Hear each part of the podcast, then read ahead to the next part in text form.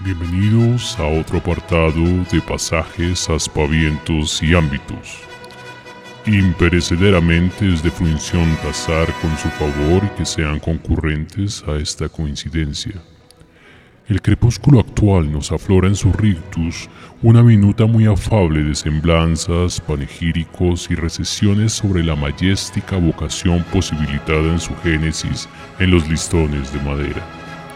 Más cabalmente, escrutaremos en el tan dilectus centurio XVIII, hogaño para estos escribas, peritos, doctos, avesados preceptores que les disertan a través de las ondas hercianas.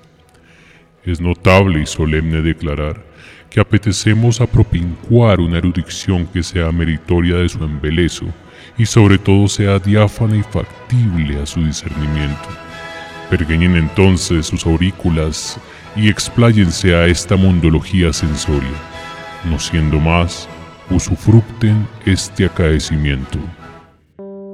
Texto, tejido, palabra, sentido, materia. Gesto, actitud, cuerpo, empatía. Contexto, conciencia, espacio y tiempo. Conciencia, espacio y tiempo. Textos, gestos y contextos. Redescubriendo el pasado para entender nuestro presente.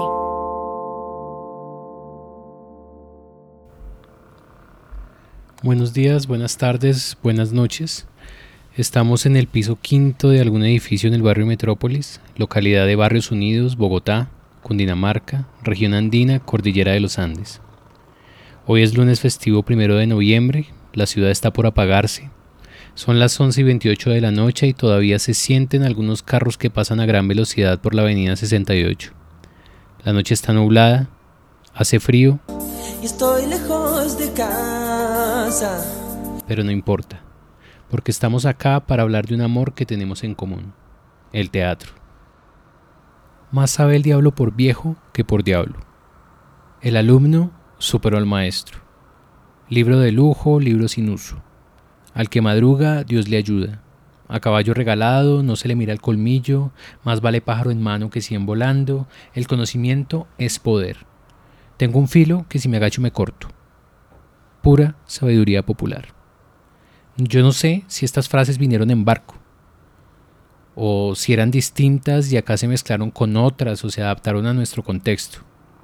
Desconozco también si atravesaron los mares del tiempo y si en una especie de teléfono roto mutaron de palabra en palabra, de hombre en hombre, de español en indígena, de indígena en mestizo, de mestizo en afro, hasta terminar en la memoria de algún abuelo.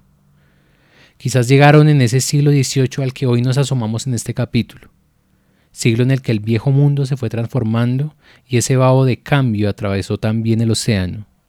Algunos entendieron que no todo lo que brillaba era oro en estas tierras, y aunque extrañaban su vida mediterránea, lejos de las enfermedades tropicales y cerca de sus abolengos, quizás encontraron en ese saber que llegaba un néctar de alivio para olvidar lo lejos que estaban de casa y para los que ya tenían raíces en esta tierra, para empezar a conocerse a sí mismo y a esta naciente república. Podríamos decir que le pusieron al mal tiempo buena cara. Y con la llegada de los derechos del hombre, todos se pusieron pensadores, introspectivos, y esos pensamientos desembocaron en tertulias, aparecieron preguntas y también teorías. Ya no solo eran ladrones y curas los que pisaban tierra firme, sino también esos barcos venían hinchados de conocimiento. La bella dama de la Ilustración se aventuraba tardía a estas tierras y con ella vinieron también las expediciones.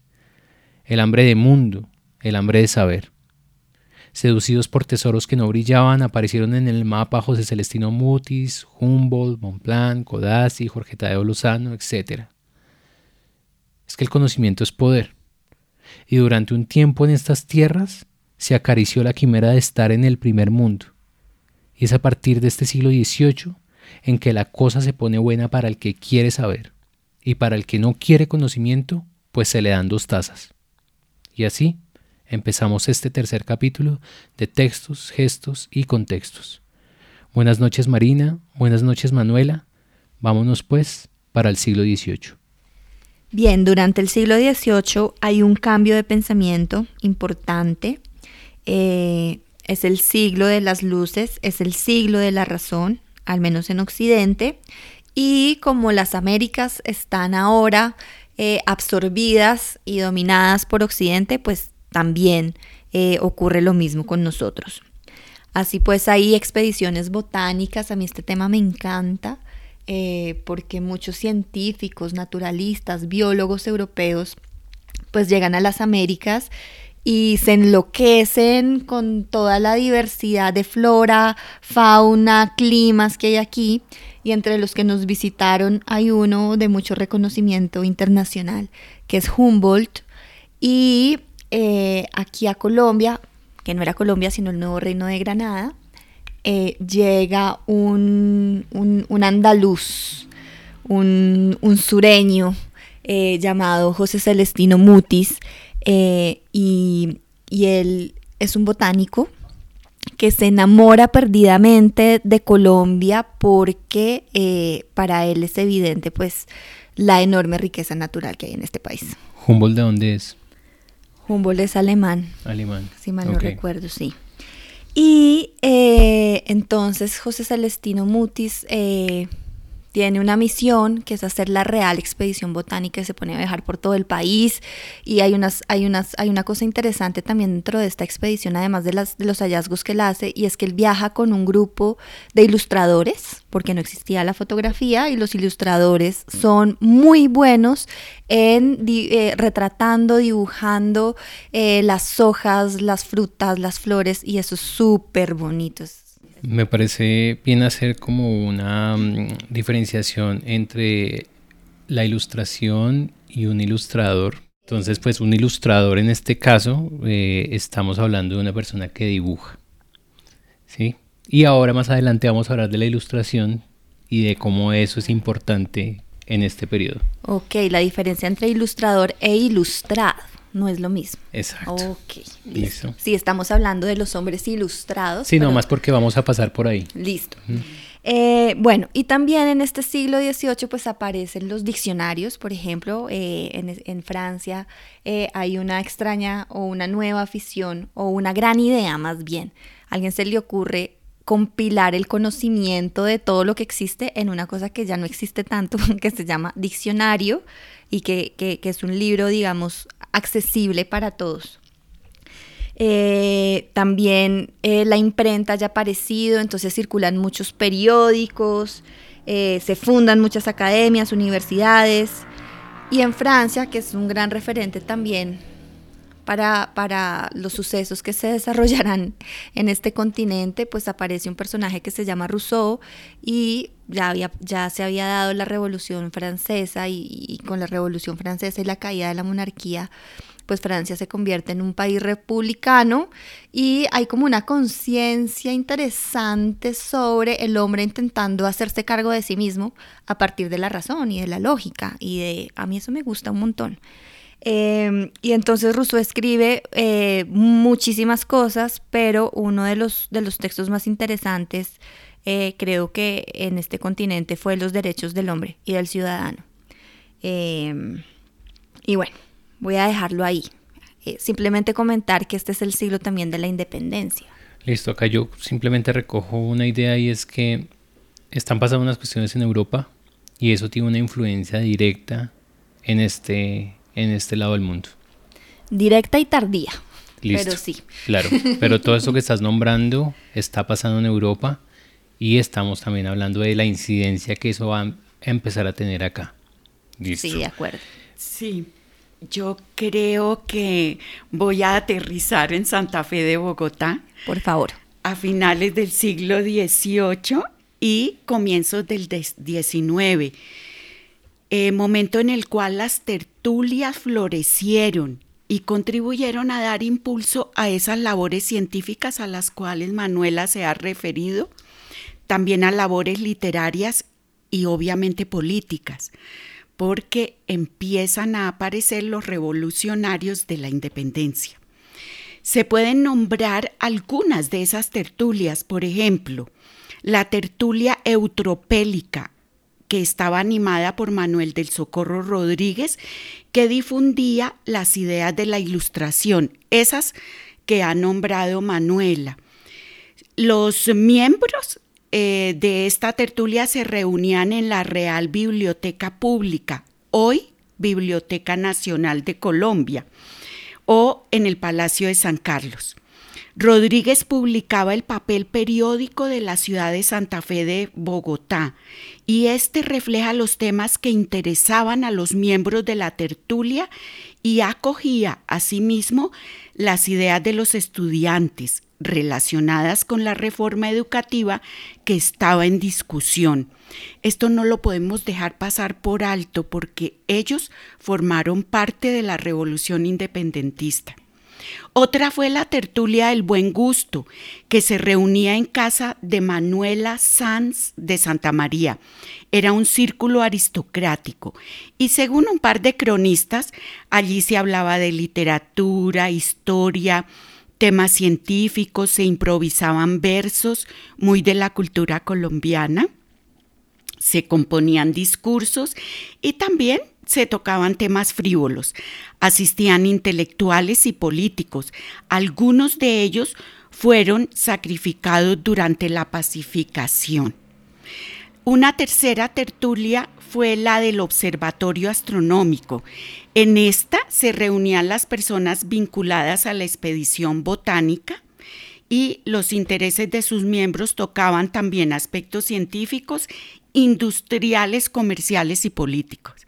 Nadie se abstraía en este momento de esos temas políticos. Por último, el Círculo Literario de Antonio Nariño, del cual hay noticia desde 1789. Se reunía en casa de Nariño y la sala que acogía a sus contertulios se llamaba el santuario, pero este nombre en el sentido laico de rendir homenaje al saber humano, a quienes se interesan en la ciencia, el arte y la convivencia de los seres humanos y los pueblos, que es un poco ampliación de lo que Manuela venía exponiendo hace unos dos minutos. Nariño importaba libros y revistas del exterior que eran leídas y discutidas entre los miembros de esta tertulia. Sí, Nariño, Nariño es un personaje muy interesante porque hasta donde tengo entendido, antes de ser un héroe de la independencia, era un intelectual, era un estudioso, tenía una librería enorme, cuenta la leyenda, y además tenía una imprenta, que eso es un lujo en esta época, y eso pues también le da, digamos, cierto eh, cierto estatus, creo yo. Eh, y, a mí esto de las tertulias me encanta, me siento súper motivada porque siento que yo podría ir de tertulia en tertulia, encontrándome con, gente que quiera hablar de libros, que quiera hablar de teatro, o sea, deberíamos hacer tertulias hoy. Eh, y echar chismes y, reflexionar sobre la situación del país tomando vino, me encanta ese plan.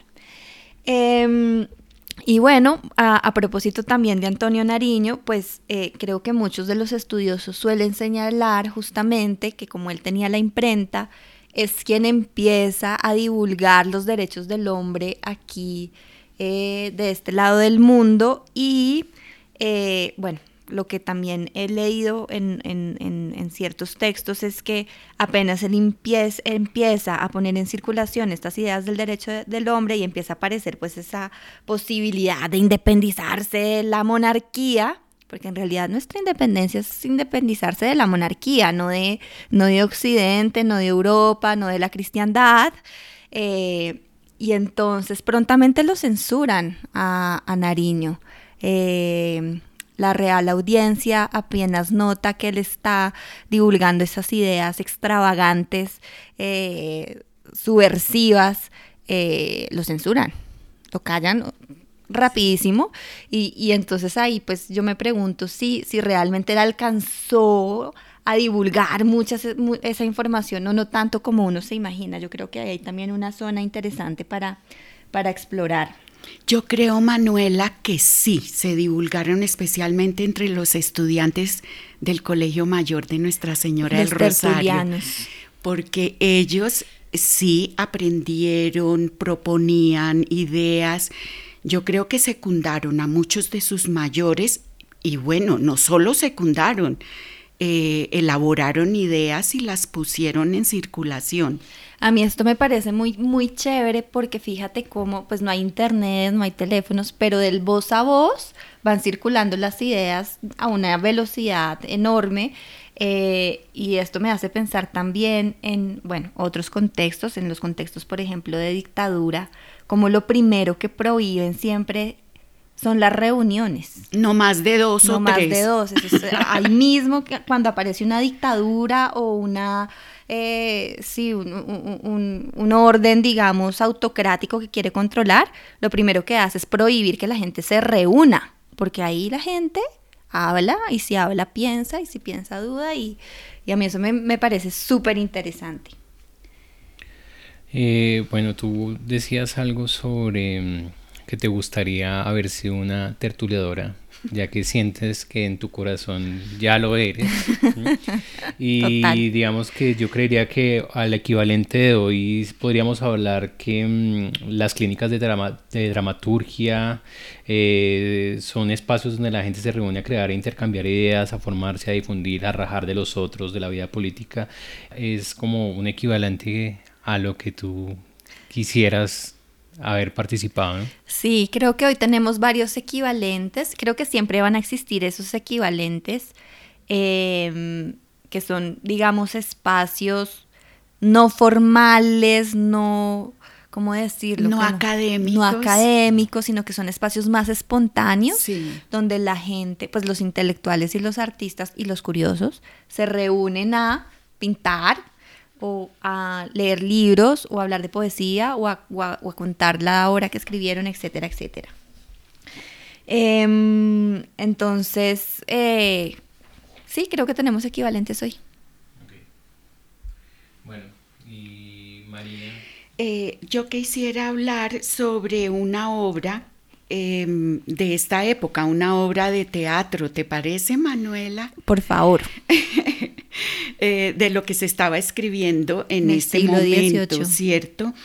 Y es la comedia nueva, La conquista de Santa Fe de Bogotá de Fernando de Orbea, que fue escrita a finales del siglo XVII, pero copiada en el siguiente siglo, en el XVIII. Es una obra que, como su nombre lo indica, trata de un tema bélico, en el que se entremezcla un conflicto amoroso cuyo protagonista es Gonzalo Jiménez de Quesada, quien además de conquistar el reino de los chipchas, también se adueña del corazón de la mujer del jefe indígena. Mejor dicho, hay pasión en este argumento.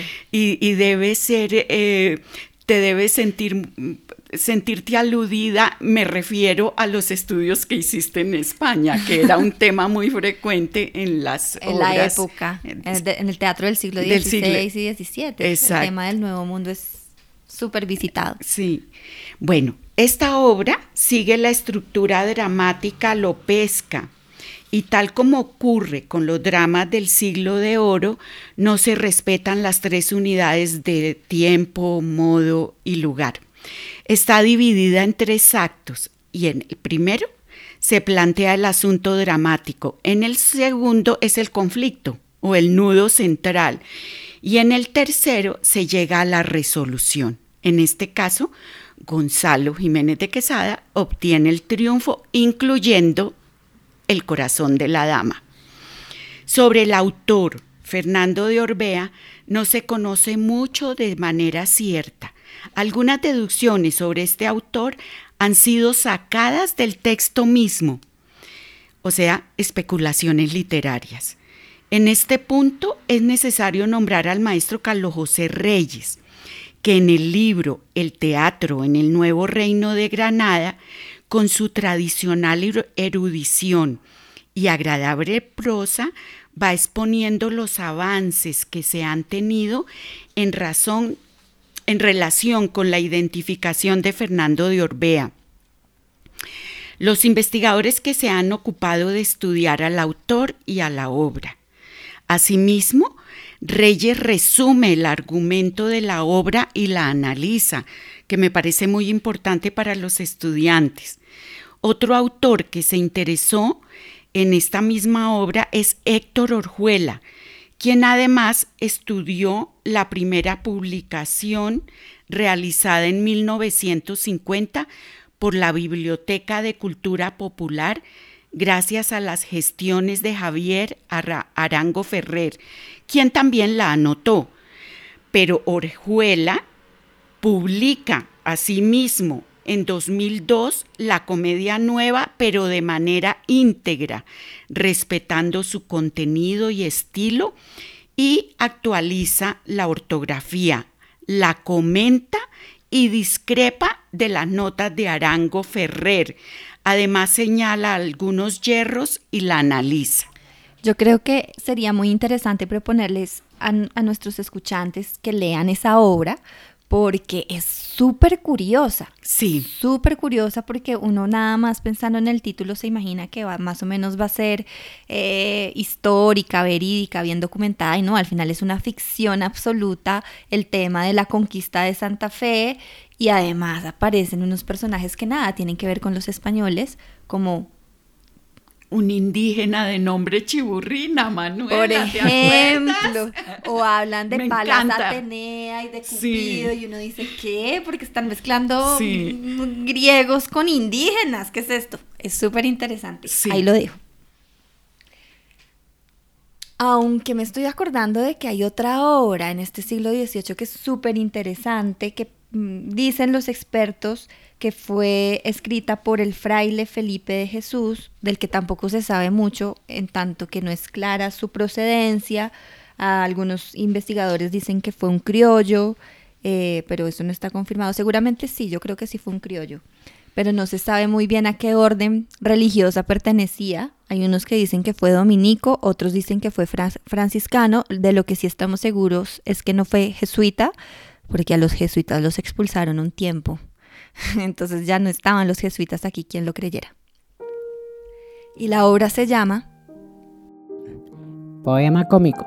No se conquistan las almas con violencias, triunfos de la religión y prodigios del valor, los godos encubiertos, los chinos descubiertos, el oriente en el ocaso y la América en Europa soñando en las costas del Darién, dividida en dos partes y cinco actos, con una glosa al fin en prosa para mayor claridad de los pasajes oscuros de toda la obra y particularmente sobre el asumo de los chinos cuyo enigma se descifra allí por separado, escrita en 1789.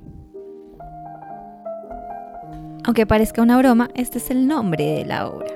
Y en esta extensión yo creo que uno ya puede percibir la enorme dimensión de la obra, que según nos dicen los especialistas, eh, es de 731 folios, es decir, 731 páginas. Yo creo que esa medida o esa duración ya evidencia eh, que es una obra de teatro escrita para ser leída y no tanto para ser llevada a la escena. Em, y otro elemento interesante es que al parecer, bueno, creo que en el título ya se alcanza a ver también, quien la escribió, su autor, tiene una postura muy crítica eh, sobre lo que los españoles, sobre el comportamiento que los españoles están teniendo aquí en la América. Así que él eh, está intentando hacer como un llamado de conciencia humanitario para que los españoles traten un poco mejor a los indígenas. Eh, y otro, un último elemento que me parece interesante de esta obra es que está plagada de guiños a las expediciones, justamente a las expediciones naturales eh, que se están llevando a cabo por todo el mundo y a ese espíritu aventurero eh, que está em, en el que, que todo el mundo tiene por la fiebre de conocer nuevos mundos. Entonces ese es otro guiño interesante que tiene la obra. La sesión pasada estuvimos hablando de la laurea crítica, hoy estamos hablando del poema cómico y hay algo que, veo acá y es como hay un guiño a la comedia. ¿Por qué, por qué, por qué tan importante la comedia? Además vamos a hablar más adelante de las convulsiones, que también tiene como un, un guiño cómico, ¿o no? Sí, Julián, pero tendríamos también que pensar que en este momento de la historia, la palabra comedia no solo se está refiriendo a ese género que nos gusta, eh, que es cómico, crítico, sino que comedia era genérico para cualquier obra de, teatro. Ok, sí, es cierto. ¿Y por qué? O sea, No, es que, es que pasa mucho en el teatro que los términos empiezan definiendo un- una cosa, pero también se empieza a utilizar de manera eh, Genérica. genérica y responsable en otros contextos. Y justamente en el siglo XVI, a propósito de España, pues no hay, digamos, un código lingüístico particular para definir el teatro. Todos esos géneros y subgéneros, como la loa, el entremés, son nombres que los autores ponían, pero Sí. ni siquiera ellos sabían a qué, a, qué, a qué estaban apelando. Entonces hay un montón de géneros y subgéneros que a los investigadores les toca decir, bueno, es una obra breve, esto y esto, pero, pero los mismos dramaturgos no están pensando en eso, simplemente ponen el nombre porque sí y ya. Ok, o sea que recogiendo un poco, esta información es nueva para mí. eh, en, ese, en ese sentido, cuando se habla de comedia en estos, en estos, eh, en estas épocas, no estamos hablando de la comedia como género. Sí. No necesariamente. En general no. Ok. Estamos hablando de una obra de teatro. Muy bien. Sí, como a las horas de teatro se les puede decir drama también. Se puede decir drama, se puede decir comedia, se puede decir entremés, pero quizás no estamos hablando de un género en el sentido Específico. sí, sino simplemente Mm. es un, un sinónimo de decir obra de teatro. Sí, sí. Bueno, y ahora a mí me gustaría que escucháramos un pequeño fragmento de la obra La conquista de Santa Fe. Osmin, rey de Bogotá, duque de Opiamonda invicto, sátrapas de Calambás, rey de Popayán altivo, cacique de los Elipas, terror de tus enemigos, estrago de sus contrarios del propio Marte cuchillo, a ti ilustre mariscal, a ti supremo caudillo, que no puede negar el valor al enemigo. De paz me envío yo propio embajador de mí mismo. Digo que si la ambición, deidad que reina en el siglo, os ha traído a alborotar mis dilatados dominios, os dará mi bizarría en perlas de oro y jacintos, número tal que carguéis el buque de vuestros navíos, de tal suerte que faltando lugar al despojo rico, las sandas haréis de plata y los clavos de oro fino, por la bella Palmira, emperatriz de este Olimpo.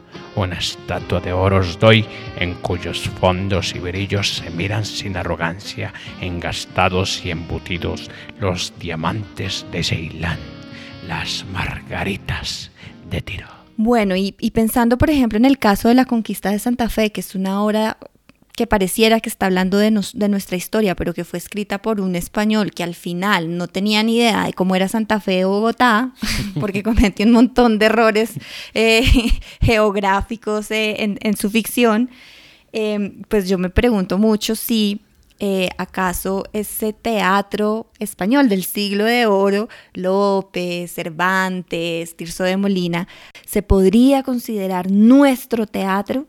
¿No podríamos pensar que por aquellos siglos en los que fuimos colonia, el teatro de los españoles y el nuestro eran el mismo?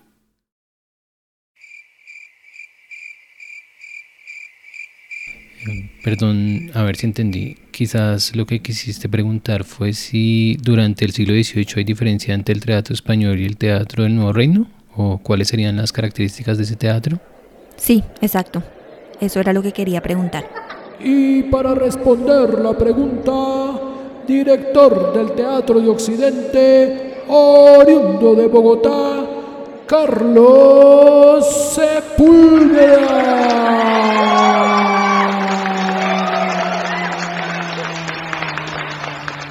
Eh, bueno, muchas gracias por la invitación. Mi nombre es Carlos Eduardo Sepúlveda, soy director y profesor de teatro. Eh, estoy aquí en la, eh, justamente en la Candelaria, un barrio colonial, en la calle 9 con segunda, y voy a intentar responder una pregunta justamente sobre el teatro de la colonia que está planteada en los siguientes términos. Podríamos pensar que por aquellos siglos en los que fuimos colonia, el teatro de los españoles y el nuestro eran lo mismo. Durante el siglo XVIII hay diferencia entre el teatro español y un teatro del Nuevo Reino. Bueno, yo quisiera señalar que pues efectivamente, por, por supuesto, por las características coloniales de nuestra, de, digamos, de nuestra nación, pues efectivamente todo el teatro estaba determinado profundamente por, digamos, por la lógica de ser un virreinato. Y por supuesto todas las leyes que eso implicaba, todas las leyes determinaban un sentido ideológico, por supuesto, de lo que, significa, de lo que significaba la teatralidad en ese tiempo. Mm, en ese orden de ideas, pues yo podría pensar que ese teatro se movía en, una lógica eh, entre la evangelización, por un lado, y por otro lado, pues por una suerte de vehículo ideológico de las buenas costumbres, de las buenas maneras, digo, dentro de las, dentro de las clases más pudientes, y por supuesto, pues un ámbito completamente religioso, ideológico, en el sentido evangelizador del término, un poco con las mismas características de lo que fue, eh, digamos, el teatro eh, durante la Edad Media. En, en Europa, es decir, que tenía las pretensiones de evangelizar en la doctrina cristiana y por supuesto eso implicaba hacer una serie de representaciones de carácter religioso, pasajes bíblicos, etc. Mm, sin embargo, pues sí hay que tener en cuenta una cosa y me parece que es importante y es que por supuesto que hay un sentido también de territorialidad. Eh, ¿A qué me refiero con eso? Pues la lógica de lo que significaban las representaciones religiosas en Europa tenía un carácter completamente distinto a las lógicas de la representación religiosa en Latinoamérica y específicamente pues en el territorio del Nuevo Reino de Granada, porque efectivamente, digamos, hay una, mm, hay una perspectiva eh, arraigada en el territorio y eso significa que también esas, esas, digamos, manifestaciones teatrales religiosas tendrían un carácter un poco carnavalesco y más eh, que retomaba un poco también las tradiciones indígenas y las formas de máscaras y rituales, etc. Es decir, eh, de alguna manera esas representaciones religiosas estaban eh, contaminadas por la territorialidad. De otro lado, y pues es muy es, claro que también hubo un teatro como muy pegado a la lógica de los colegios de los criollos, por supuesto, pues el ejemplo más claro de eso efectivamente tiene que ver con la laurea crítica de Fernando Fernández, que por supuesto era un, una, tenía como un cierto nivel de didactismo porque, es, porque los criollos en los colegios eh, donde se formaban, pues eh, con esa mirada de aprender el latín y, estas lenguas que, tenían todavía una, un acervo y una tradición importante, pues estaban completamente eh, enfocadas hacia esas lógicas. Yo quiero cerrar diciendo que de todas maneras mm, Estoy de acuerdo, digamos, nosotros vivimos un teatro colonial y efectivamente en Colombia la modernidad ha sido postergada, un poco hay una tesis filosófica escondida y que es determinante. ¿Eso qué quiere decir? Pues eso quiere decir que realmente no había de parte, digamos, de los criollos una mirada sobre habitar un continente que les pertenecía, sino que siempre la mirada estaba enfocada hacia la lógica de lo que significaba la, eh, eh, digamos, el sentido de de ser español un poco en tierra, en, en, una tierra extraña. Y por supuesto, pues el criollismo buscaba los privilegios de, de, los ancestros que sí eran españoles. Incluso, pues por supuesto, la obra que acabo de mencionar, la Aurea Crítica, también tiene esa misma lógica. Es una, es una lógica que no está pensada desde el punto de vista de, de centrada en un territorio, en el territorio de la Nueva Granada, sino que está pensada un poco en esa mirada en esa mirada españolizante. Mm, y de otro lado, entonces, por supuesto, como no había una visión, una, realmente una visión pura de, de, de, una clase social eh, instalada en, en, en territorio de, América, por supuesto, a, diferencia de lo que pasó en Estados Unidos, que sí había la idea de habitar un territorio y, y, y construir una patria, aquí la lógica del criollismo fue mm, fue muy distinta. Yo creo que si hubo manifestaciones diferentes a esas lógicas coloniales, más bien tendrían que venir de eh, representaciones seculares muy pegadas a lo indígena y muy pegados a las manifestaciones carnavalescas.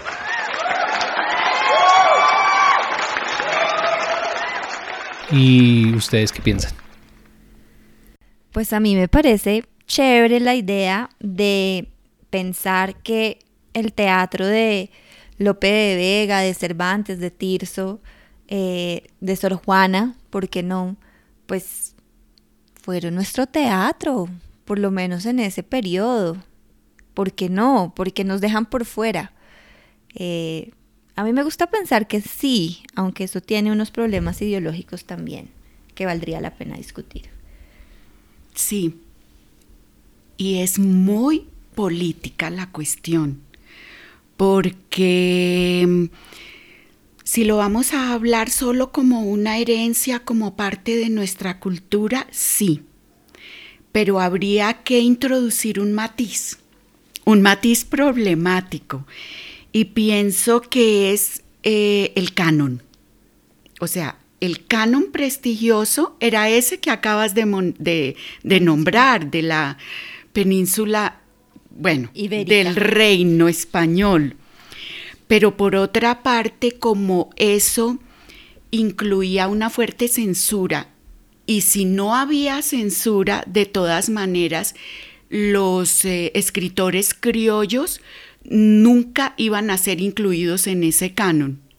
Siempre en desventaja. Sí, entonces es obvio que para nosotros es mejor eh, que nuestros referentes sean esos escritores que de alguna manera no podían sobresalir, no los que estaban en el canon.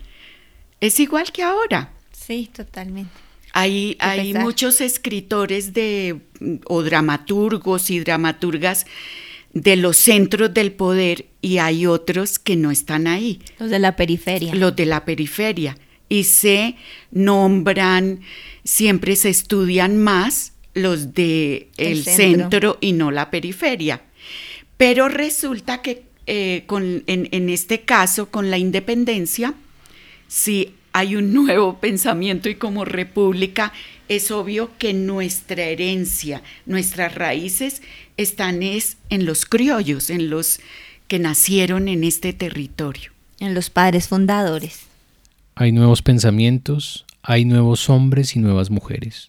Y así, recordando a la periferia, a nuestras raíces teatrales, a los mestizos y mestizas y oriundos de la nueva república, y a nuestros padres fundadores y a nuestras madres fundadoras que también existieron, cerramos el telón de este tercer capítulo.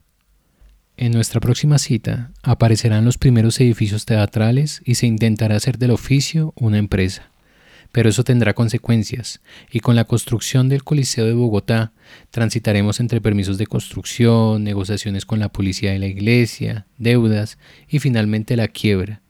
¿Demostraremos nuestro talento para ser una nación burócrata?